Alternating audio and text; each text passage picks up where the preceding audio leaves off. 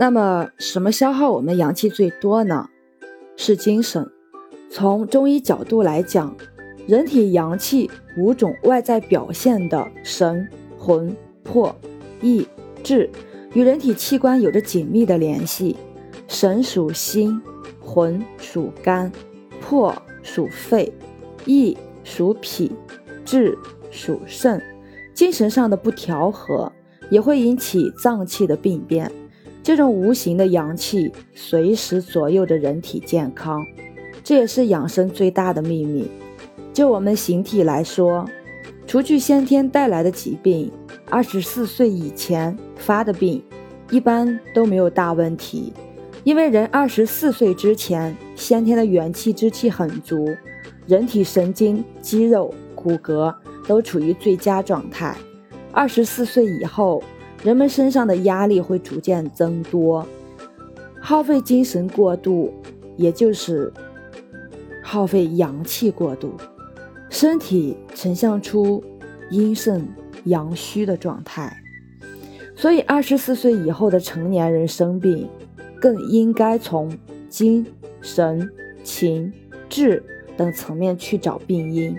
大部分疾病是精神。情志受到损害而造成，损害人们精神最大的因素之一是现代社会的信息污染。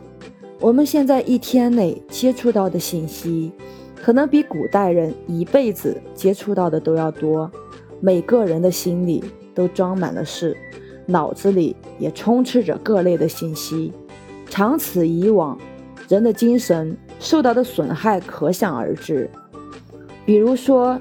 一个人听到不好的消息，生气发火了，很可能马上就能感到血冲到头顶了，甚至一些人还会突发心脏病。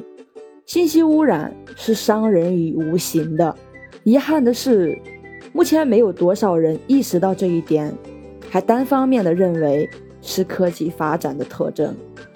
俗话说，病从口入。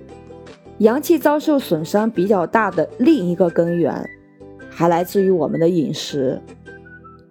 别看我们现在想吃什么就买什么，其实大部分食物都受农药、化肥或者各种添加剂的污染，包括转基因食品。长期食用被污染后的食物，会让我们五脏六腑的功能发生紊乱。反过来，五脏受损也会侵害到人的情志。肝不好，人易怒，就是这个道理。久而久之，人体也呈现出阳虚状态。